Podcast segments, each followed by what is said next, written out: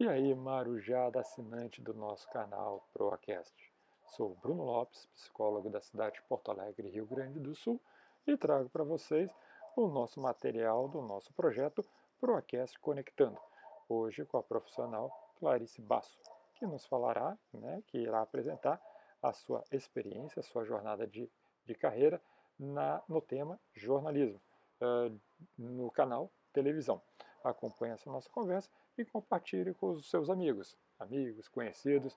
Este é um projeto que visa auxiliar os jovens na sua escolha profissional. Então, passe né, adiante essa ideia. Um grande abraço para todos e acompanhe a nossa conversa. Boa noite, Marujada. Bruno Lopes, psicólogo com foco em orientação de carreira e aconselhamento. Começando mais uma terça, na verdade, fazendo uma gravação da nossa terça nossa terça aqui rola ao vivo, né, pelo via, via Instagram, mas hoje em especial vamos fazer ela gravada, né, aqui com a nossa convidada de hoje, mas logo depois eu já disponibilizo para todos assistirem, uh, tanto no, no, Instagram como no nossa, nosso canal de podcast, o Procast, e também na nossa playlist no YouTube. Hoje nós estamos então com a nossa convidada uh, da área de jornalismo, Clarice Bassos, Basso, né, que irá contar ou compartilhar um pouquinho né, da sua experiência né, na parte da na parte profissional de, de jornalismo e também vinculada aí ao, ao, canal, né, o meio de televisão, né, o jornalismo mais na área assim, de televisão, que vai nos falar então. E, bom, já deixo aí então, a, a, agradecendo a paciência, né, para a gente ter, ter estendido um pouquinho, mas que agora a gente consegue finalmente. Então, muito prazer, muito prazer não, muito obrigado, Clarice, por estar aqui no nosso programa e deixe então aberta aí as suas palavras iniciais e já engata uma pequena apresentação para que o nosso público te conheça. Boa noite, Bruno. Boa noite a todo mundo que vai nos escutar daqui a pouco, né? Quando for disponibilizado o, a gravação. Uh, obrigada pelo convite, né? Eu acho que é sempre interessante a gente conversar. Agora não vai ser exatamente um bate-papo, mas manter uma porta aberta para comunicação com quem é interessado na área ou está pensando em ingressar na carreira, até porque, assim, acho que dá uma arejada na nossa, na minha própria visão sobre o jornalismo, trocar uma ideia com o pessoal que está pensando em ir para essa área ou por qualquer outro motivo tem um interesse. Então, agradeço o convite. Vamos ver, espero poder contribuir aí nas decisões e nos, nos conhecimentos de quem estiver nos assistindo. Ó, que bom, com certeza vai. Sempre é bom conversar, né? Para quem, né? O, o, nosso público principal é os somos jovens e uh, o que acontece? Dúvidas eles são é, fer, fervilha, né? Na mente de cada jovem uma, uma, dúvida e de vez em quando a gente não tem a oportunidade de estar tá conversando com um profissional, estar tá escutando o dia a dia. Com certeza, em todas as ocupações tem as suas coisas boas e as suas coisas não tão boas assim mas que é a realidade e que quando a gente abraça uma carreira, a gente abraça o pacote todo, né? Então, sempre, é bom, sempre é bom conhecer um pouquinho de tudo. Mas vamos lá. Uh, algum tempinho atrás, a gente não precisa fazer contas matemáticas aqui, né? você fez uma opção por jornalismo, não é isso? Exatamente. Não, eu, eu por acaso ontem eu estava conversando com os colegas meus, não me importa de, de falar o tempo, fazem exatamente 18 anos vai fazer esse ano, é, ou fez no ano passado, 18 anos, que eu ingressei no jornalismo, no curso, né? Perfeito. Uh, fiz, fiz, jornalismo na Federal do Rio Grande do Sul, na URGS, né? Uh, o tempo de, de curso são quatro anos, eu me formei em seis, porque, enfim, preferi fazer a faculdade mais devagar, mas ter um pouquinho mais de experiência em estágios, né? E, e adquirindo uma experiência paralela na prática enquanto eu fazia o curso. Uhum. O curso em si de jornalismo, de uma forma bem mais uh, breve, ele é mais línguas, é comunicação. O que é comunicação, né? Essa, essa coisa. O que que vocês qual é uma linha de matérias que mais se estuda dentro do jornalismo? Uh, a gente estuda muito as teorias da comunicação, né?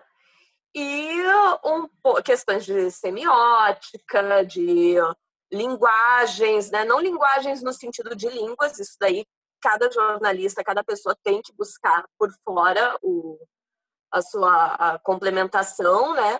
mas linguagem no sentido de linguagem de rádio, de TV, uh, linguagem visual uh, e, e também um pouquinho das cadeiras práticas, né? Pelo menos no meu curso, a gente tem um pouquinho de cada, de cada área, né? tive cadeira de introdução à fotografia, introdução à rádio, introdução a cinema, introdução à TV, as cadeiras de redação, redação 1, 2, 3 e 4, porque independente da área do jornalismo que você vá trabalhar, você sempre vai escrever. Mesmo eu, é quando estou falando da TV, eu, eu escrevi um texto antes para falar. Mesmo já falando ao vivo, uh, provavelmente antes escreveu alguém, ou eu, ou alguém escreveu um roteiro do programa. Então, assim, redação para o resto da vida, qualquer área que você vai seguir, você vai ter as cadeiras de redação. E se você não gostar de escrever, você muda de carreira, porque não tem como, né? Uhum. Tá no sangue, A mesma então. coisa, se você não gostar de se comunicar, também tem que ir para outra área, porque assim, não tem como. E, e, isso são as coisas básicas do jornalismo. Uhum. Conheci um pouquinho da, da, da, de um pouco de estrutura de algumas faculdades de jornalismo e me encantava muito eram os laboratórios, como você falou, né? Isso, rádio, que é onde jornal, a gente tem as, as, cadeiras, as cadeiras práticas, né? Uhum. Uh, e vocês acabam tendo oportunidade, né? Algumas universidades, por serem maiores e privadas, têm condições de ter TV, né? Eu sei que uh, onde eu estudei, né, em Minas Gerais, não foi a Universidade Federal de Juiz, de Juiz de Fora, lá que nós tínhamos uma rádio, nós não, né, a Faculdade de Comunicação uhum. tinha uma uhum. rádio, e a gente escutava na cidade, e era uma coisa bem legal de ver os próprios uh, graduandos, né, exercendo essa uhum. atividade. É, normalmente as faculdades dão alguma experiência, né? Uh, não necessariamente porque são as particulares vão ter os melhores laboratórios, até porque a gente sabe que a gente vive num país onde a excelência acadêmica ainda está nas federais, né? Só a gente vê as notas, não estou falando de opinião, estou falando de notas dos, uh, dos rankings de avaliação, né, da, uhum. das universidades. Uh, pelo menos eu passei pela situação de não, não ter exatamente os aparelhos mais novos, né? Mas tive todos os laboratórios, oportunidade de trabalhar com um pouquinho de tudo. E, ah, por um lado, até que é bom a gente não ter os mais novos, porque a, vida na prática não é assim, né? Nem sempre, provavelmente, você não vai trabalhar com um equipamento de ponta. Então, até porque mesmo as empresas de comunicação hoje vivem num momento de crise, né? Uh, não quero desanimar ninguém, até porque eu sou muito feliz na, na opção que eu fiz de carreira, mas é um mercado que está sim em crise, está se renovando com as novas mídias e uh, mesmo as grandes empresas sentem uh, essa, essa crise uhum. e estão se adaptando e nem sempre se adaptar é investir nem em equipamento nem em pessoal, né? Às vezes essa adaptação é justamente a gente trabalhar na falta de recurso. Sim, a gente vê muito hoje nos, nos telejornais até o uso mesmo do uhum. celular. Mas eu acho que não é papel da universidade oferecer para a gente a, a, a, câmera de ponta, o, o, laboratório melhor, quando pode, ok. Mas o, eu acho que o principal é a base crítica que qualquer jornalista tem que ter, a nossa fundamentação teórica que vai nos apoiar uhum. uh, sempre ao longo da carreira para porque, enfim, né, aprender a lidar com equipamento, a gente é uma tecnologia que muda tão rápido que a gente tem que estar toda hora aprendendo e mexendo, né? Vide a gente aqui apanhando com o Instagram, que sabe lá por que não com funciona. E olha que eu tô mexendo não tive cadeira de Instagram na minha vida, e se eu tivesse tido o equivalente, daqui a pouco é o Pinterest, Sim, é, é. né? Quando, é quando eu fui a de Facebook estava surgindo. Imagina se eu tivesse tido uma cadeira de Facebook. Já estava uhum. bem atrasado hoje em dia, né? Então, eu acho que o principal é a nossa base crítica, a nossa formação humana e quanto à tecnologia a gente vai se adaptando na vida, né? Perfeito. E aí, pegando esse gancho, então, da formação, o que mais é extra, ou é até realmente extra curricular, você fez na sua graduação para chegar, né, o que, que você é hoje? Ou que você deixa de aconselho, né? Ô, oh, gente, vai, faz isso, uhum. faz aquilo. Uhum. Eu comecei a estagiar bem cedo, já no segundo semestre. uh, não exatamente na área que eu queria, né? Comecei a estagiar no arquivo fotográfico de um jornal, o Jornal do Comércio de Porto Alegre. Estava uh, longe do, do, que eu queria, da redação e tal, mas acho que foi bem importante para ter uma noção do dia a dia de uma redação, uh, do, até para ter certeza do que a gente quer, conversar com profissionais da, da área.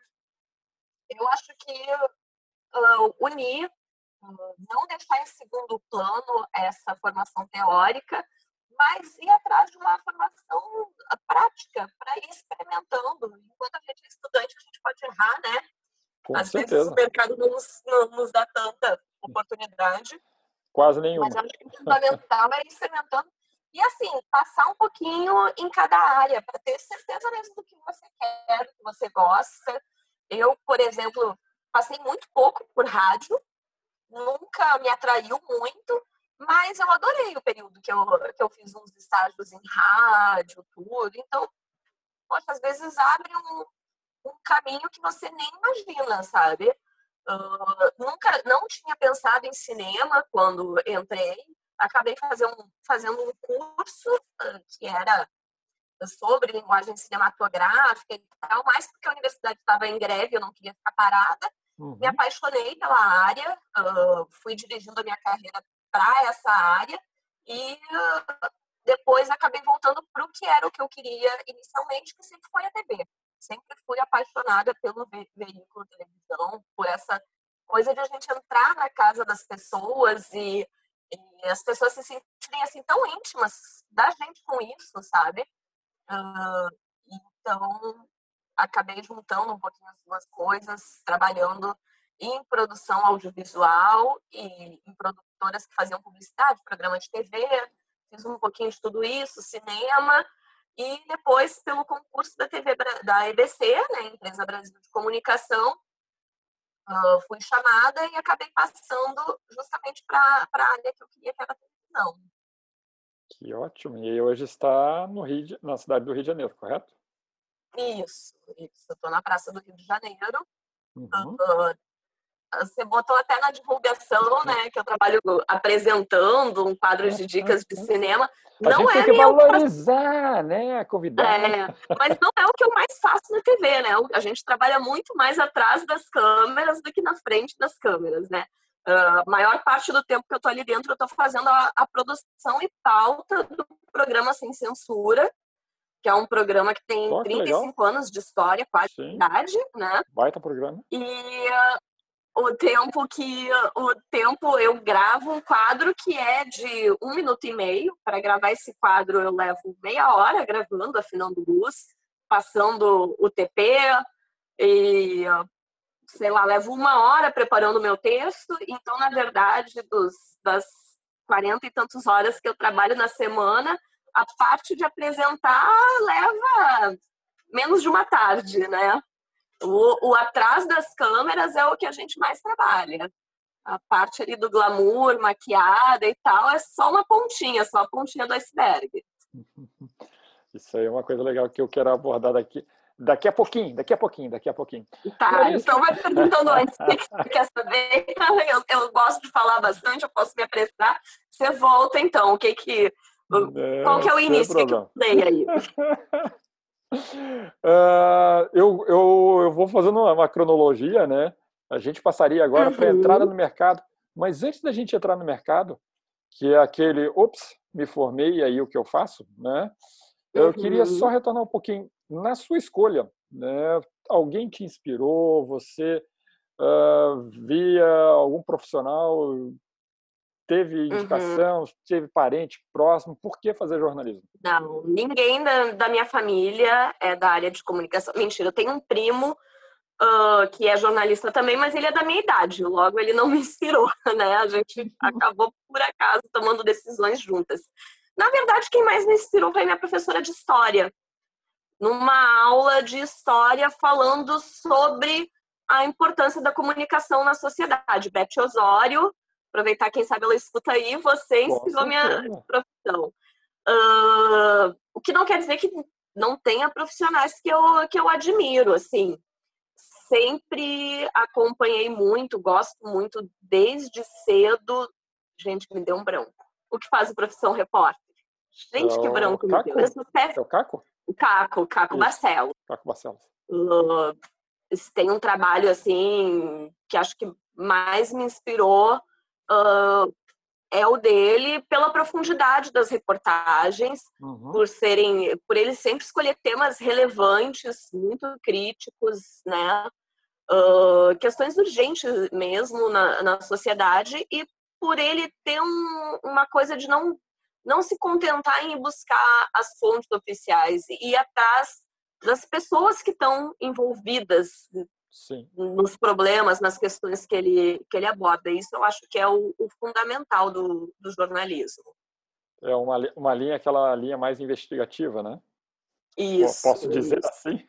Que é um- um- uma coisa bem difícil de se fazer hoje em dia. São poucos os veículos que, que, que abrem espaço para isso, né? Investigar requer recurso, requer um risco, porque às vezes a investigação não dá em nada. São Uhum. pouquíssimos os veículos que hoje em dia fazem isso.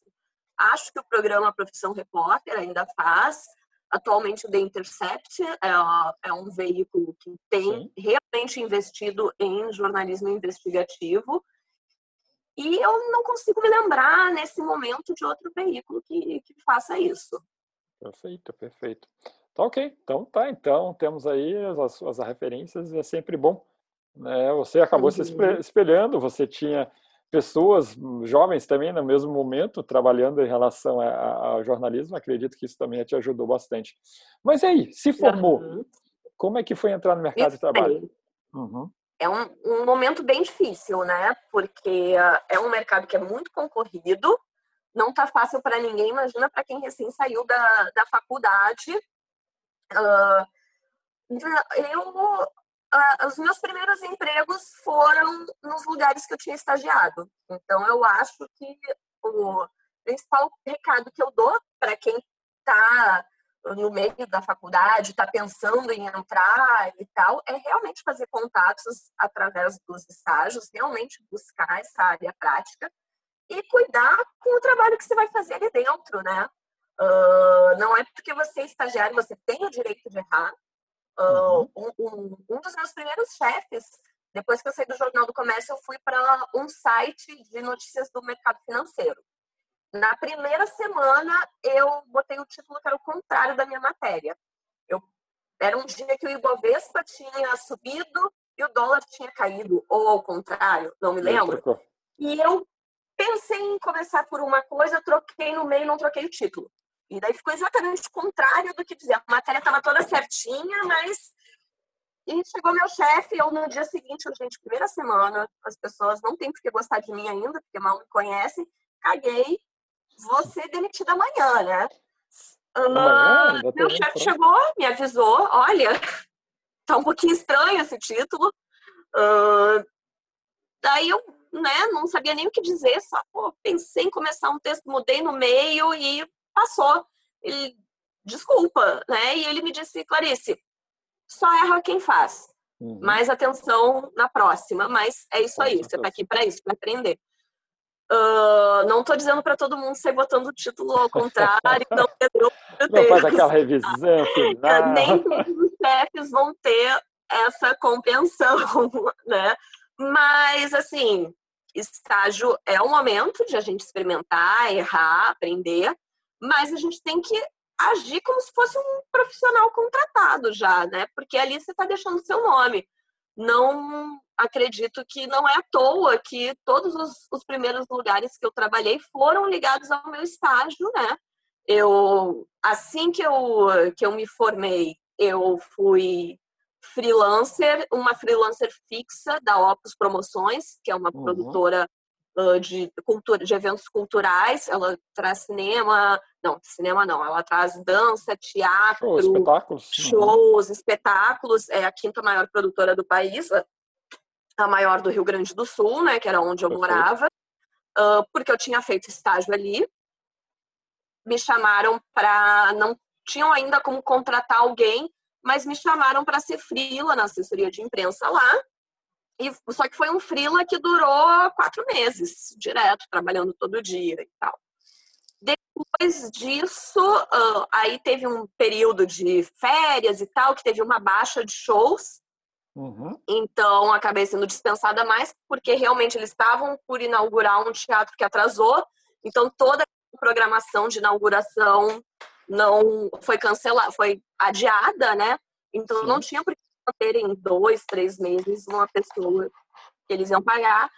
Uh, nesse meio tempo, eu fiquei fazendo reportagens frila para o acionista, que era esse site de mercado financeiro, que tinha sido meu primeiro estágio de redação. Eu mantive uma boa, mesmo depois de ter saído de lá, mantive uma boa relação com eles e, e eu vou, logo que me formei, voltei a escrever alguns textos pontuais para eles. E em seguida, o meu primeiro emprego com carteira assinada era o cliente, era a comunicação uh, organizacional de uma empresa que tinha sido cliente de um escritório de assessoria onde eu trabalhei. Né? Eu não sei se eu fui clara. Era um uhum. escritório de assessoria de imprensa que atendia muitas empresas, fazia assessoria de imprensa para muitas empresas. A assessoria de imprensa comunica da empresa para fora, para os veículos, né? E eu fui fazer a comunicação interna, a comunicação institucional da empresa, que é trabalhar dentro da empresa. Perfeito. Para o seu público interno, para os seus Vai parceiros. o RH. Né? É, é parceiro da RH, parceiro, né? Parceiro, uhum. Então, que era uma empresa de alimentação, Apuras, e claro que quem me indicou para ir para lá foi o escritório de assessoria aonde eu tinha trabalhado, porque Sim. enfim, conheci, além de saber que conhecia o cliente, por já ter trabalhado com eles, eu conheci meu profissionalismo, sabia que eu era uma pessoa comprometida. Foi ali que foi, digamos assim, o primeiro emprego com carteira assinada, apesar de eu, mesmo formada, já estar tá naquele ano uh, trabalhando em, em outros veículos. Perfeito. Mas, Clarice, Depois disso, uma, uma eu pergunta. nunca fui a pessoa que gostava dessa área de comunicação institucional, apesar de que eu fiquei bastante impressionada com quantas pessoas, o público da empresa, uh, dá importância para essa comunicação, quanto isso é fundamental para qualquer empresa. Né? Eu fiquei nove meses lá, uh, fui a, a, gestora com nota mais alta da avaliação dos funcionários. Coisa né? boa. E e assim, tinha um e-mail diário com notícias da, da empresa, restaurante que inaugurou. Logo que eu entrei, eu achava aquilo tão bobo. Gente, mas quem que quer saber se a empresa tinha 200 restaurantes do país inteiro, se uma unidade a mais inaugurou, se teve almoço de aniversário? Eu, gente, quem que quer saber disso? Toda empresa. Todo dia tinha alguém reclamando porque a matéria dele não tinha entrado, Uh, enfim, aquilo mexe muito com a vida das pessoas, mas eu estou fugindo. Comecei a falar de comunicação institucional, estou fugindo da área de TV, né? Não, eu, ia te, eu, eu, ia te, eu, ia, te cortar, né? Uhum. eu, Fiquei quase um ano lá. Uhum. Voltei a trabalhar naquela produtora de cultura onde eu tinha trabalhado. Uh, aí como contratada mesmo, porque enfim, eles já tinham aberto o teatro deles, tinha já uma programação mais fixa para eles poderem manter Sim. funcionários permanentes. E fiquei lá três anos até resolver ir para fora fazer um, uma pós. Mas o que mais que você ia me interromper e perguntar? Não, eu só ia finalizar essa parte para a gente passar lá para a TV sobre o, esse universo de, de freelancer. É uma realidade muito forte para os comunicação para os formando, formados né, em comunicação, em jornalismo. Sim. Né? Então, Sim, é coisa... são poucas as empresas hoje em dia que assinam carteira, isso mesmo falando uh, de, de grandes empresas, Grupo Globo, afiliadas, uhum. uh, são poucas as empresas que assinam carteira, não assinam de todos os funcionários, assinam daqueles mais fixos, né? Uh, eu acho uma pena, é uma precarização do nosso mercado de trabalho, né? Uh, sempre que eu tive a opção de trabalhar como contratada de um lugar ou como freelancer, preferi ser contratada. Uh, mas a maioria das as produtoras de audiovisual trabalham por trabalho, por job, então Sim. eles não uhum. contratam ninguém, você abre sua empresa. É uma questão que quem está ingressando no mercado de trabalho tem que pensar, pensar na forma como, como fazer. Tem gente que gosta, né? Tem gente que, que prefere, tem mais liberdade e tal. Uh, eu, eu sou uma pessoa que gosta bastante de estabilidade, não, não gostava disso não, e acho que o nosso mercado fica muito precarizado com isso. Mas é uma realidade desse momento. Perfeito. Bom, é que eu, eu toquei nesse assunto exatamente para ficar com a, com a dica e realmente para aquele que está formado aí ou está se formando, eu vou para o freelance, isso é legal, isso não é legal, mas é uma realidade que a gente Eu acho que às vezes é vivendo, é necessário né? para você pagar suas contas, né? Com Ou até assim, para você se aproximar, de repente, de um cliente. Conheço também muita gente que começou prestando frilas para alguma empresa e depois acabou sendo contratado. E isso também é uma realidade, né? Eu acho que se você não tem algo mais fixo ou se você tem algo fixo, mas quer mudar de carreira, quer ingressar, sei lá, sempre trabalhava na Puras, né? De repente, por acaso, eu saí da Puras para ser contratada para outro lugar. Uhum. Mas poderia não ser, de repente poderiam ter me oferecido, ó, oh, se não quer fazer uns frilas pra gente e tal, Sim. Se fosse mais da área que eu quero, é, é de se avaliar. Aí, aí cada situação tem seus prós e contras e tem que ser avaliado, né? Com certeza. E qual foi o prós e o contras para entrar agora na área de TV? então, uh, o pró é o fato de que eu sempre realmente gostei de audiovisual, né? Uh, a área de TV é super dinâmica, eu gosto da rotina de trabalho. Uhum. Uh, TV se faz em equipe, né? muitas vezes, quando você é um repórter de redação, você vai trabalhar mais sozinho, vai fazer só a sua apuração você mesmo. No máximo, alguém depois que você terminou o seu texto vai, vai editar, ler o seu texto. Na TV não existe como, né? No mínimo, você vai sair o, o repórter mais o cinegrafista. O correto é sair repórter, cinegrafista e auxiliar. Diga-se de passagem, isso é lei, mas as leis estão cada vez mais precarizadas. Mas então, você vai sair com no mínimo três pessoas se o auxiliar for motorista. Uhum. Se não for, é quatro, porque o motorista Sim. também é da equipe, gente. Se ele errar o caminho e, e atrasar a sua entrevista, ele pode botar o seu, a sua pauta abaixo, né? Então, eu gosto de trabalhar em equipe. Às vezes é complicado, porque às vezes você tem uma equipe complicada, mas quando você tem uma equipe boa, a melhor coisa do mundo, assim. E eu acho que sempre três, quatro cabeças pensando é melhor do que uma só, né? Uhum. Esse trabalho de equipe que você fala, então, tem a alguém... vai passar por uma edição, então já é mais uma pessoa nessa equipe. Ela passou antes por um pauteiro, um apurador que preparou aquela pauta. Uhum. E eu, eu acho, eu sou realmente apaixonada, acho bonito esse processo onde um vai colaborando um pouquinho para a gente chegar ali no produto final, sabe? Os contras é bem estressante, né? A, a TV você tem um, um, um, um deadline muito mais curto, porque ela tem que chegar no mínimo a tempo de você editar, ou você vai ter que ter o, o equipamento todo para entrar ao vivo no local, que é sempre mais estresse, porque ao vivo você nunca vai controlar muito bem o que acontece, né? Com certeza. Uh, então, o, o teu tempo, a, a, rotina é mais corrida numa, numa redação de TV do que normalmente só numa rádio ou, num, ou numa ou numa redação escrita, né?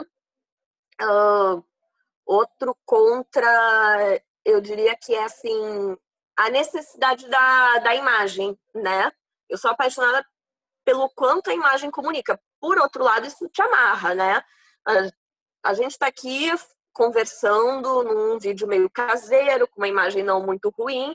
Isso daqui eu não usaria na TV, né? Sim, correto. Eu, quando eu faço a produção do Sem Censura, que é um programa em estúdio, ao vivo, eu tenho que pensar em, em, convidados que estejam no Rio de Janeiro, onde é o nosso, o nosso estúdio. Né? Uhum. Né? Eu poderia querer te convidar para falar de carreiras, não posso. Sim, quem Porque vai pagar a qualidade minha passagem? entrar online e tal não vai ser a mesma coisa.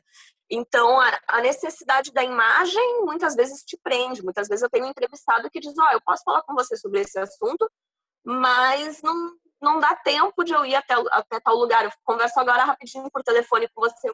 Não me adianta. Você pode ser o maior especialista do mundo. Se eu não posso gravar com você, você não vai entrar na minha matéria. Né? Então, isso é uma coisinha que prende um pouco, limita, né? Uhum. Ainda assim, eu acho que, que vale a pena. Uhum. Tá. Mas uh, se a gente pegar então por base o nosso programa Quadro de Dicas de Cinema, você me falou que é quase 10% do teu trabalho é aquilo que a gente vê, né? Uhum. Como é que é o trabalho em si, né? Vamos voltar então um pouquinho aí sobre esse trabalho antes, durante e depois. Tá. Uh, bom, eu, eu vou pegar o, eu vou pegar, na verdade, o Sem Censura como exemplo. Fica à vontade. Porque o cinema, ele é bem específico, né? São dicas que eu dou de filmes que estão na, na programação da, da TV Brasil, então ele é muito limitadinho. Vamos pegar o Sem Censura, que é um programa factual, diário, uhum. então tem mais a ver com a pegada do, do jornalismo mesmo. O que, que acontece? Né? O programa tem uma hora, meia hora de duração, dois apresentadores, agora que ele está com meia hora, duas pessoas sendo entrevistadas ao vivo. Aquela meia hora, para a gente fazer aquela meia hora, primeiro a gente teve que fazer uma reunião de pauta, pesquisar o que, que são os temas que podem interessar para o nosso público, o que, que é importante a gente falar, o que está acontecendo de relevante para render um, um programa. Essa pesquisa leva tempo né? Muitas vezes a pesquisa é simplesmente eu estar tá passando na rua e escutar um assunto e eu sei que isso é uma pauta, mas tem vezes que a gente está meio sem ideia, tem que ficar atento mesmo, tem que ir atrás. Às vezes a gente escuta um, um assunto e, e, na verdade, tem muito mito em volta, a história não rende. Então, toda essa pesquisa é um trabalho. Depois que eu pesquisei, disse, pô, esse tema aqui realmente é importante. Vamos falar sobre isso eu tenho que pensar quem que eu posso entrevistar sobre isso.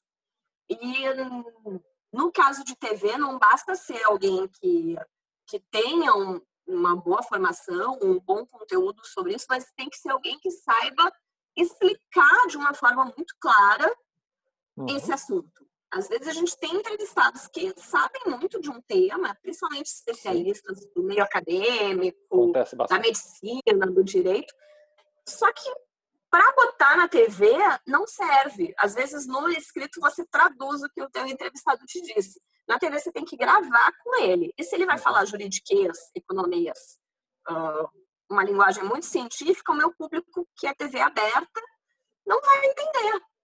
E não é porque ninguém é burro, é porque ninguém é obrigado a saber juridiquês, medicinês, né? Uh, então a gente tem que pensar quem que é realmente uma fonte com conteúdo né, sobre o tema e fala bem sobre esse tema.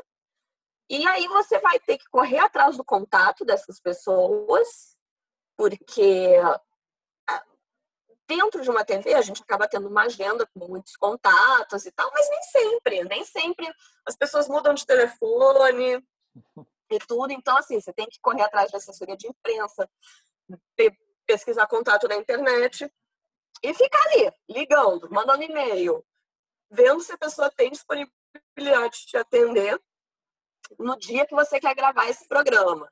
Então, uh, esse tempo de você correr atrás, e daí a pessoa diz que vai olhar a agenda dela, me liga daqui a uma hora, daqui a uma hora essa pessoa está ocupada, não pode te atender, tudo isso é tempo também. Sim, eu estou conhecendo bastante isso. Estou conhecendo bastante Oi? isso. Estou conhecendo bastante isso planejando. Fazendo aqui essa, essa sala. É uma produção. É uma Sim, produção. É uma produção. exatamente isso. Eu estou falando né? de um programinha simples, imagino, sem censura, né? É, aí quando você vai, confirmou, é fulano que vem, que vem participar do programa, você vai ter que pesquisar ou pedir para o entrevistado te mandar, para a assessoria desse entrevistado te mandar informações. Quem é essa pessoa? Uh, mesmo que não seja eu que estou apresentando esse programa, eu tenho que eu tenho que dar informações para o meu apresentador, que ninguém sabe tudo de tudo, né? Então hoje, hoje, amanhã, por exemplo, com uma, o programa uma vai bancada, né? coronavírus.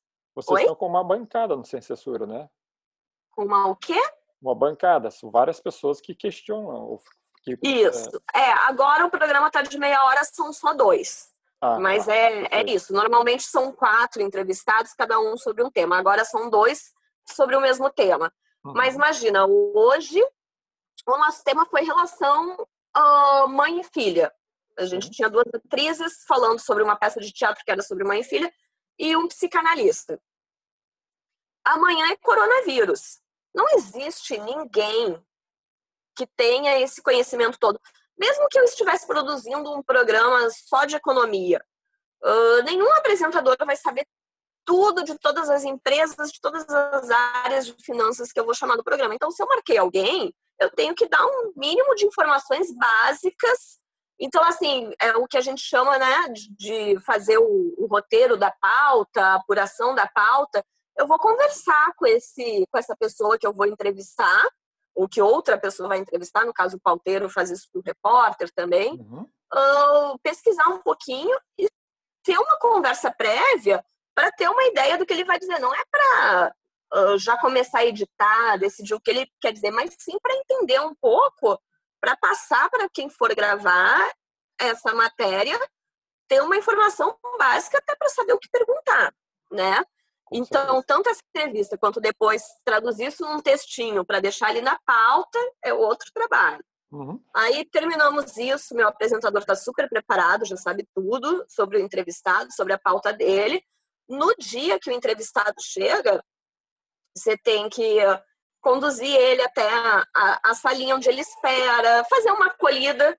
Todo mundo tem que se sentir bem quando chega no, no programa, tipo, tu quer um café, uma água, não sei o quê. Se for o caso, se o entrevistado quer, passa na maquiagem, né? Leva até o programa, vai testar microfone. Uhum. Você tem que pensar no cenário, por exemplo, se um entrevistado vem falar de um livro, ele tem que ter o livro ali do que ele está falando, né? Então, minha água aqui. Então, Calma. tem um negocinho para colocar o livro ali, ah, tem que ter o material preparado, né? Aquelas fichinhas que, o, que os apresentadores usam, alguém tem que preparar isso. O que mais? Ah, tem que lembrar de servir a água para o entrevistado, porque se ele vai ficar meia hora falando, todo mundo pode tossir, espirrar, tem que ter uma aguinha ali à mão. O que mais? Tem, que, tem alguém pensando na divulgação desse programa, fazendo uma divulgação nas redes, né? Ah, tudo isso, Como tudo isso disse, é é uma equipe. É uma equipe, exatamente. Né? E só na minha parte de conteúdo, de pauta, você já viu tu- tudo isso, né? Muita coisa. Eu já tenho vários profissionais agora para conversar depois. Pois é, não, e, e é isso, assim, a minha parte termina ali quando eu terminei a pauta, recebi o convidado, só que às vezes acontece do auxiliar de estúdio passar mal. Alguém precisa entrar ali, Uhum. eventualmente sou eu, sabe? Mesmo não sendo a minha função. Né? Também acontecem essas coisas assim que você tem que estar preparado, Com né? certeza. O coronavírus, que é, acredito, né, é uma pauta que chegou e tem que colocar. Né? Isso Uhum. é fácil entender na, na televisão, no jornal. Olha, esquece tudo que você fez hoje, o assunto de amanhã é X.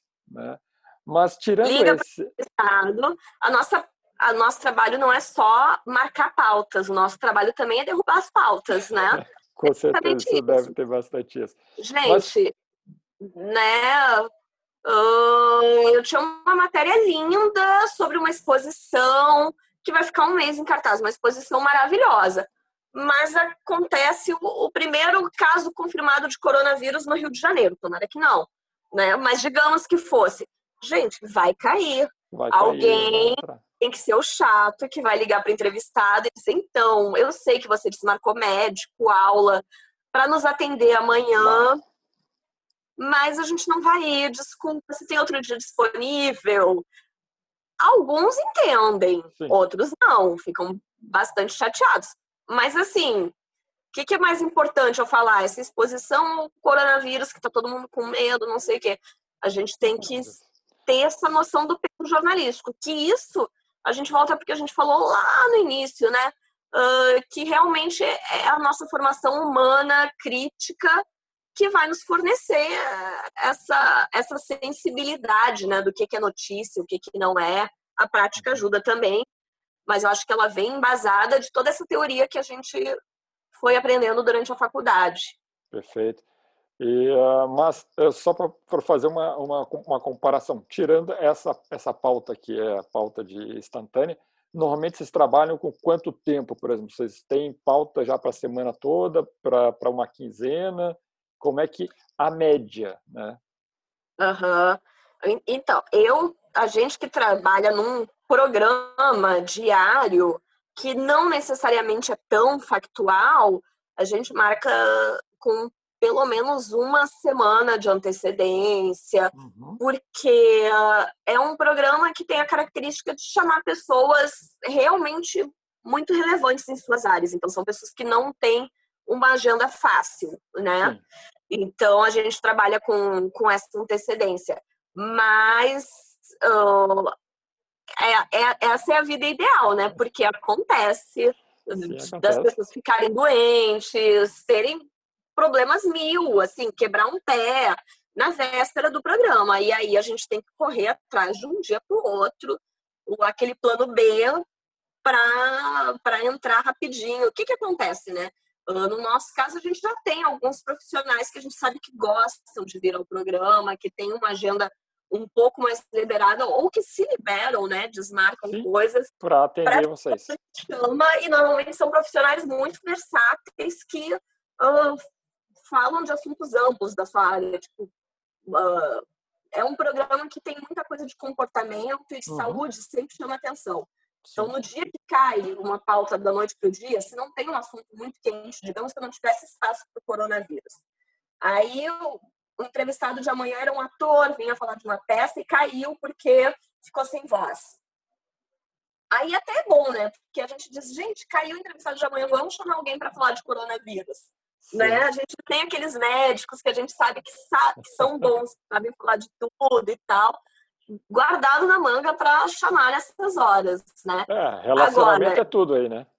É, é, nessa hora conta bastante, né? O nome do programa também, né? O peso que, que o programa, que o veículo tem. Com certeza, baita, baita nome que, que tem. O, o meu relacionamento. Tem assessor que me adora, mas às vezes, tipo, desculpa, se eu não, se não for pro sem censura, por mais que ele goste de mim, para o meu blog não, não vai desmarcar um paciente para me dar uma entrevista, né? Sim, então, é bom um bom relacionamento com a imprensa, mas é, é também a relevância daquilo que, da onde você está trabalhando. Infelizmente, é assim, né? Mas, por exemplo, isso não é o, o normal de jornalismo diário. Se você vai trabalhar num telejornal, uh, as pautas são marcadas com dois, três dias de antecedência, né? Porque é muito. Aí o jornalismo é diário é uhum. factual. Você vai ter duas, três matérias mais frias, que não quer dizer que sejam menos relevantes, mas são matérias que amanhã ou depois não ficam velhas. Uhum. Entendeu? Por exemplo, uh, alguma exposição que ainda vai ficar um mês inteiro em cartaz uh, um tema mais voltado para o comportamento e tal, uma coisa não tão, tão datada. Mas o grosso do telejornal são as matérias factuais. Aí é muita coisa que é marcada de um dia para o outro, dois dias de antecedência. Sim, aí e é temos assim. as nossas condições climáticas, chuvas, né, claro. vírus e outras coisas que acabam entrando. O... Bom, Uh, tivemos aí, né, uma explanação bem legal, eu acho que tá, tá legal, mas eu gostaria de entrar num dos, num dos meus quadros, né, que é o nosso penúltimo, que eu gosto de fazer, que é a realidade e expectativa. Hum. Isso é uma coisa que eu gosto muito de perguntar para todos, porque de vez em quando a gente tem uma ilusão, né, de uma certa carreira de profissão que na verdade não bate com a realidade. Por exemplo, uhum. é glamour trabalhar em TV? Tem o seu lado glamuroso. Adoro quando eu, quando eu gravo, quando eu vou gravar, por exemplo, as dicas de cinema. Uh, ainda trabalho numa situação mais ou menos ideal, onde eu ainda tenho figurinista maquiador na TV, nem né, todos os lugares têm. Então, gente, nossa, meu sonho é, é, é, ter, é só gravar em dia que eu vou sair depois, porque eu já aproveito tudo, a maquiagem feita, o cabelo maravilhoso, né? E, e tem o, o, lado do fascínio que desperta nas pessoas, né? Quando a gente fala que trabalha numa TV, tipo, meu sobrinho criança, ele fica, sabe, sempre esperando quando eu vou aparecer em, em, programa de rede, ai, ah, vou ver minha tia e tal. Isso é muito legal. Tem um lado glamuroso, sim. Uhum. Mas, para quem tá vendo essa live, vendo a minha cara no fim do dia, sem a maquiagem da TV e tal, já dá para imaginar que o glamour vai só até a página 12, né? Tipo, quando eu tenho que correr do estúdio pro suíte, carregar cinco mídias para levar pro estúdio, o dia que a gente está gravando no centro, suando, no calor, não tem muito glamour, não. Uhum. Fora aquela horinha que a gente aparece na TV, o resto por trás não, não tem muito glamour, não. É bem pesado. Com certeza. Uh, essa pergunta vai, vai, vai encaixar um pouquinho mais no, no programa do, do cinema. Quando, quando você disse que trabalha muito né, e na exposição é muito pouco, muito rápido né? Uhum. né? Eu me coloquei, vamos lá, eu me coloquei para estar na frente de uma câmera e eu fico mais atrás da câmera do que na frente da câmera. Como é que uhum. é o trabalho, né, mental, a expectativa? Eu entrei para ficar na frente da câmera, mas eu chego lá e não estou na frente da câmera. Será que isso desanima um pouco? É uma coisa normal do, Aí, do, do trabalho? Então, esse é o normal, gente. Para cada minuto gravado, para cada minuto que aparece na câmera, é no mínimo, sei lá, dez vezes mais de preparação. Uhum. Né? Você, quem está imaginando aí que vai que vai entrar para só aparecer na câmera, não sei, tem que ser ator, tem que. Mesmo ator, gente. Mesmo ator tem, tem que ter. A que ele grava tem... é uma vida de preparação para chegar ali, assim. Isso seria uma grande ilusão. Nunca me incomodou, uma, porque assim, Uh, sou atriz amadora, então eu já tinha uma noção do que, que é uma produção, né, do tempo de preparo que a gente tem para isso. Uh, sempre gostei dessa parte de, de escrever. Não gostaria de ser uma apresentadora só leitora de teleprompter.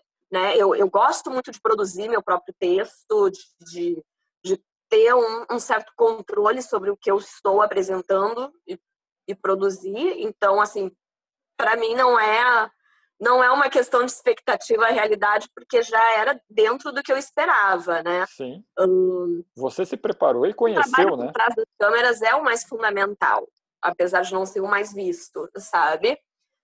Então, essa é a realidade mesmo, não, nunca me incomodou esse fato, né?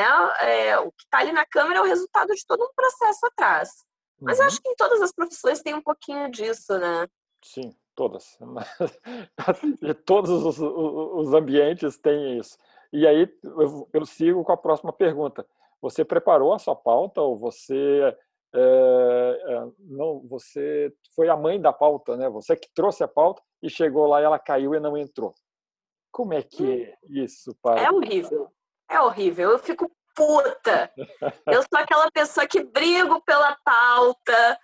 E assim, né? Eu particularmente nos últimos anos, tenho trabalhado muito com cultura. E a gente uhum. diz, principalmente aqui no Rio de Janeiro, que cultura é a primeira vítima da bala perdida. Que é isso, qualquer desgraça que acontece, a primeira pauta que vai cair é a de cultura.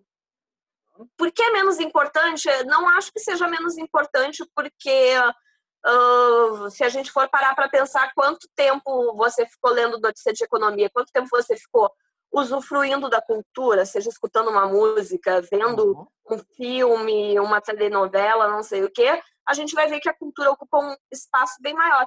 Mas porque às vezes essas questões são muito mais factuais e urgentes. Então, enfim, é, é isso. É como eu disse antes, né? O nosso trabalho não é só marcar pauta, é também ser o chato que vai ser xingado porque a gente vai desmarcar pauta.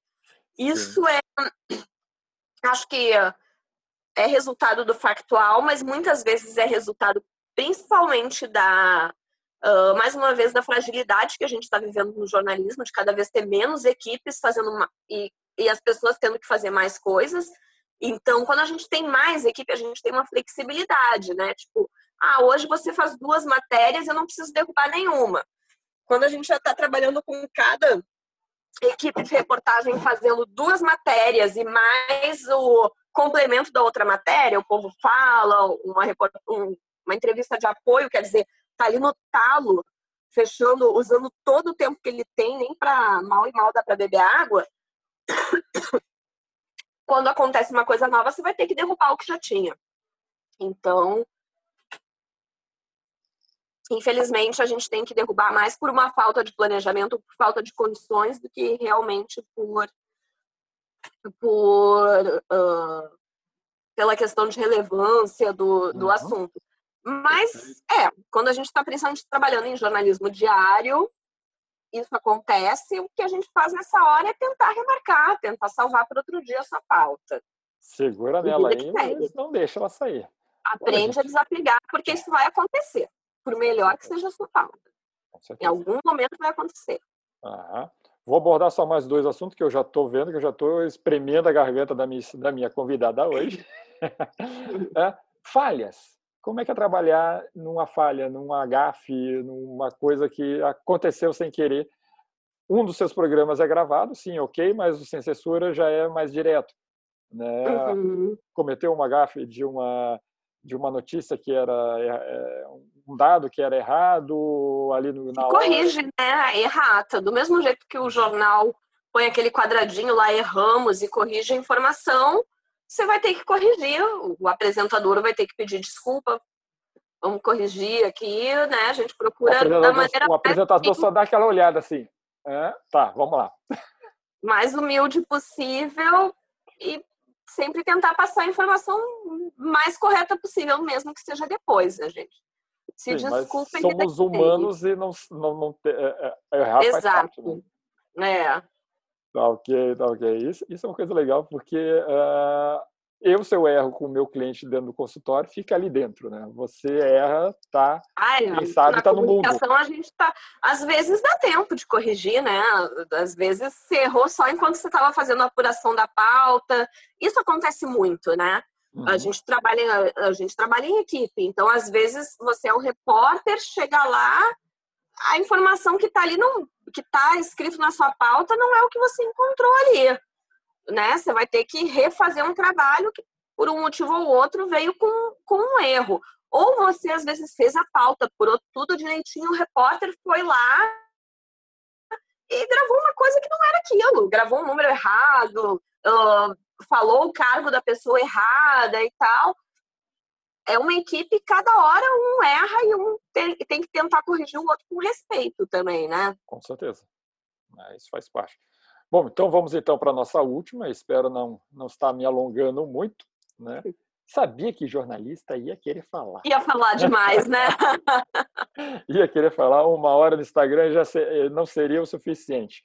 Uh, Clarice, uh, só para a gente abordar então, que é uma pergunta que o pessoal, os jovens gostam, né, ou tem bastante interesse de, de falar, que foi o caso da, da perda de mercado do, do área jornalismo. Não, não necessariamente eu sou mais obrigado a ser um jornalista para estar fazendo ou estar exercendo a função num meio de comunicação, não é?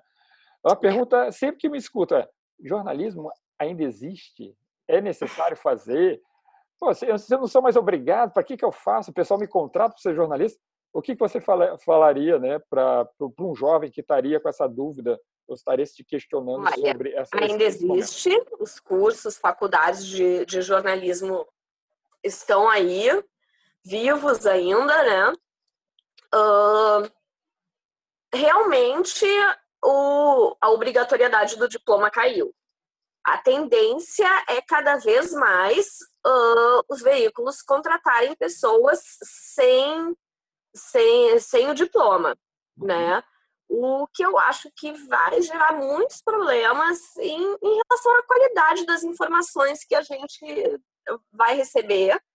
Como público, como leitor, a gente vai ter que ser cada vez mais crítico e pesquisar mais por conta aquilo que a gente está recebendo, porque realmente, né, deixa de um diploma não garante a qualidade de um profissional, mas é uma base mínima, né? E, e te permite, inclusive, existe código de, código de ética do jornalismo, existem regulamentações que, se cai o diploma, se você não tem obrigatoriedade de contratar alguém que, que tem o, a, o número para trabalhar com isso, você também não vai poder cobrar essa pessoa dessas regras. Eu acho isso muito problemático para a comunicação. Agora, por que fazer jornalismo? Uh, como eu disse, é um mercado super concorrido. Na minha opinião, a, a formação é fundamental, porque uh, é muito mais do que ler um textinho ali enquanto para gravar para a TV, sabe? Uhum. Ter o conteúdo, a técnica jornalística, saber lidar com a linguagem, assim, é muito difícil explicar o que, que um médico você sabe, né? Que ele estudou para abrir uma barriga, se abrir errado, o paciente morre, né? Dificilmente eu vou matar alguém ou alguém que vai ali gravar uma reportagem vai matar alguém se não tiver um diploma. Mas assim, eu já tra eu trabalho no, no dia a dia com, com outros profissionais da, da comunicação e uma pauta, quando passa por um olhar jornalístico, é diferenciada. Né? Então, assim, eu faria de novo, não me arrependo. Vejo o quanto a minha formação influenciou e me traz bagagem para o meu trabalho atual. Então, uh, se for pensar no mercado, eu não sou tão otimista. Eu acho que realmente a gente está num momento de precarização de todas as profissões. Uhum. E o que a gente está enfrentando na comunicação não é diferente.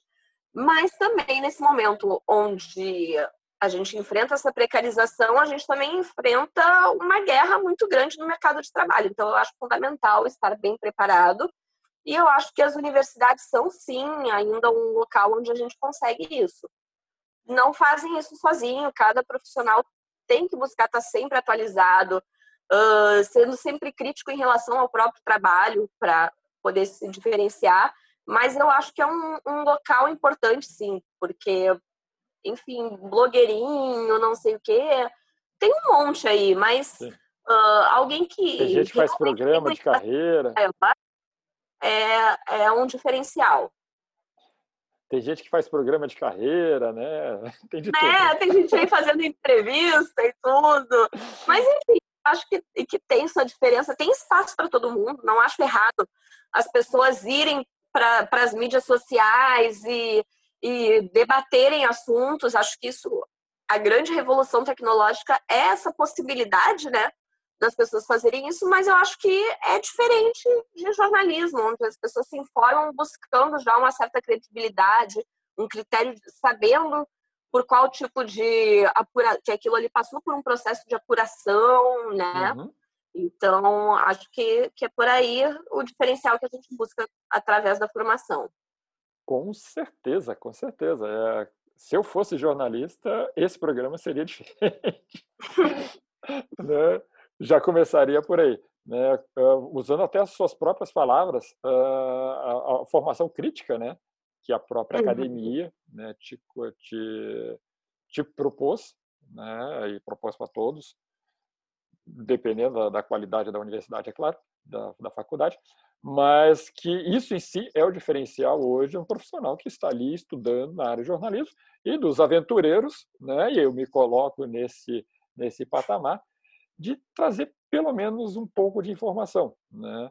Então, é, quando, eu, quando eu, eu, escuto muito esse questionamento sobre o jornalismo, não, existe espaço para muitos profissionais, né? mas o jornalismo tem ali a sua, o seu diferencial e não vai ser uma obrigatoriedade ou não que vai fazer que vai deixar de, de dele ser menos prestigiado do que uma, um rosto bonito, de uma voz bonita, de um status ou alguma coisa na frente de uma câmera, no caso, por exemplo, no, na televisão.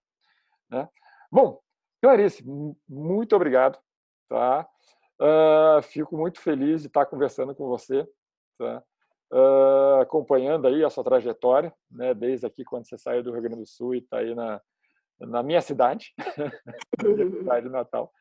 Uh, a sua vale... cidade que é minha cidade, na verdade. Exato, a gente só trocou, né? Você veio para cá, eu estou aqui, você está aí, né? E isso que importa. E ver o quanto você cresceu, isso aí, isso aí é muito, muito legal, né? E o ponto aí que está né, nos apresentando. Tá muito ótimo, obrigado também. mesmo. Bem feliz de ver você aí uh, nessa pegada de, de, trazer informação, se importando em ajudar as pessoas que estão buscando, estão aí numa encruzilhada profissional, buscando se aperfeiçoar. Acho isso muito bacana. Que nós passamos por isso, né? Se aparecerem mais dúvidas, coisas assim, pode me mandar que a gente vai trocando uma ideia. Ok. Então, pessoas que vão nos escutar, vão nos ver depois, né? Vou deixar aí uh, o contato do programa, né? Com certeza, se vocês jogarem na internet, vocês vão encontrar a nossa convidada. Mas é que ela também já me deixou à vontade. Passa algumas informações para mim, passo para ela, né? E a gente vai tirar as dúvidas, vamos tirando as dúvidas aí como, é, né, que forem aparecendo. Então, novamente, muito obrigado. Falamos hoje com Clarice Bassos, Basso, né, sobre jornalismo, televisão e mais outras milhões de coisas que vieram, a, vieram aparecer aí na hora. Né? Uh, semana que vem tem mais. Né? E aquele beijo e abraço para todos. Tá bom? Muito Valeu, obrigada. Tchau, tchau. Tchau.